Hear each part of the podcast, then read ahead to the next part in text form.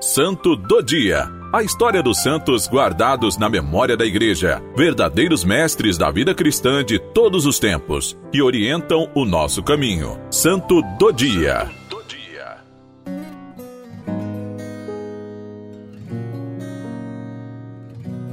Hoje, 31 de janeiro, celebramos São João Bosco.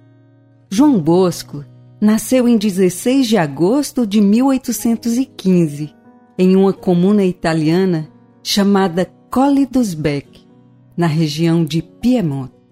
O pequeno João ficou órfão de pai aos dois anos de idade. Por isso, sua infância e juventude transcorreram em meio a grandes dificuldades, tanto financeiras quanto familiares.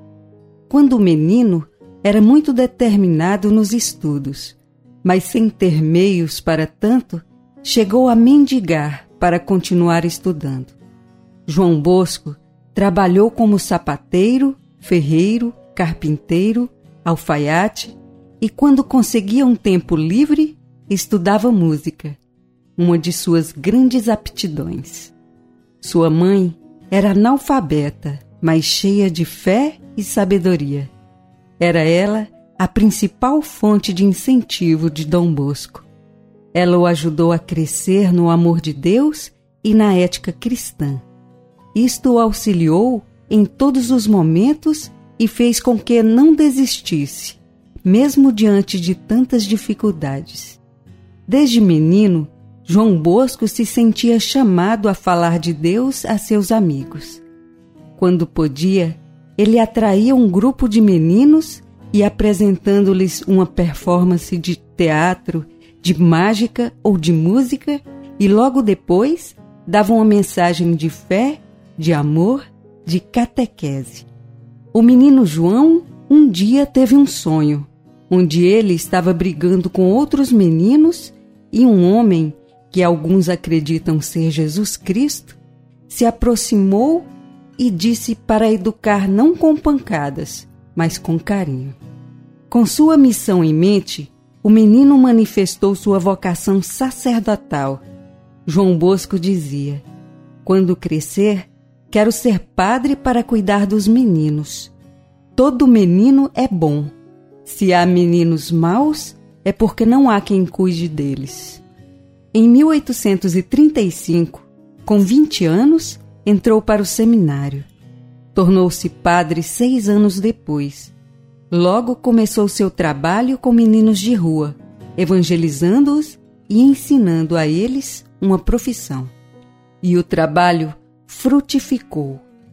Em 1846, conseguiu um terreno no bairro de Valdoco, em Turim. Mudou-se para lá e fundou a obra que mudaria a vida de muitos meninos, oferecendo a eles moradia, segurança, diversão, catequese e profissionalização. Chamou este local de Oratório São Francisco de Sales. Assim, começou a maravilhosa obra dos oratórios festivos de Dom Bosco. Vendo os frutos desse trabalho, muitos colaboradores se juntaram a ele para trabalhar na missão de evangelizar e dar um futuro a adolescentes e jovens desamparados. Logo, em 1859, fundou a Congregação Salesiana, o nome em homenagem a São Francisco de Sales, o santo da delicadeza no trato com as pessoas. Milhares de meninas órfãs e carentes também receberam os carinhos e cuidados de Dom Bosco juntamente com Maria Mazarello, mais tarde canonizada, e sua amiga Petronila, fundou em 1972 o Instituto das Filhas de Maria Auxiliadora.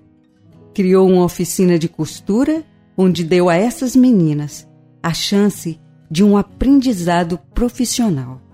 A obra de Dom Bosco não se conteve apenas na Itália a congregação se espalhou pelo mundo e se tornou uma das maiores da Igreja Católica. Dom Bosco faleceu aos 72 anos, em 31 de janeiro de 1888. Logo, sua fama de intercessor de milagres, de educador da juventude, de defensor da Igreja Católica e de apóstolo da Virgem Auxiliadora correu o mundo. Com tantos atributos, o Papa Pio XI, que era amigo de Dom Bosco, canonizou na Páscoa de 1934 e consagrou sua celebração anual no dia 31 de janeiro. Hoje, no século XXI, a herança de Dom Bosco continua atual. Seu amor pelos jovens e sua sabedoria pedagógica ainda não foram superados. Dom Bosco é o grande santo mestre e pai da juventude. Sua obra salvou milhares de jovens e seu pedido de que os jovens sejam amados, mas que eles próprios saibam que são amados, ainda é levado por todo mundo. Mas não foi apenas por sua vida ativa que Dom Bosco mereceu ser elevado à honra dos altares. Ao lado de uma intensa atividade pastoral, João Bosco era um homem de profunda oração, obediente à palavra do apóstolo: orai sem cessar. Ele teve avanços prodigiosos na vida espiritual, chegando, sem dúvida, aquela que Santa Teresa de Ávila descreve como sendo as sétimas moradas. Ao fim de sua vida, tal era a sua união com o Altíssimo que ele, por assim dizer, não precisava rezar, pois as faculdades de sua alma estavam todas na presença de Deus e toda a sua vida havia se transformado em uma oração. Ao lado dessa união com Deus, estavam as manifestações extraordinárias que lhe aconteciam. Além de seus sonhos, Dom Bosco também tinha visões. Ambas revestiam-se muitas vezes de caráter profético. Dom Bosco é um dos santos baluartes da comunidade Coração Fiel e de tantas outras espalhadas por todo o mundo.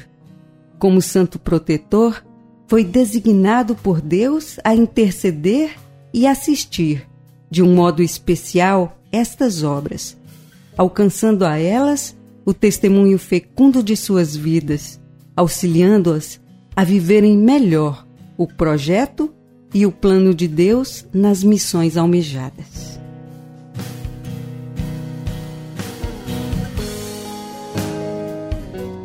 São João Bosco, pai e mestre da juventude que tanto trabalhastes pela dignidade humana e a salvação das almas.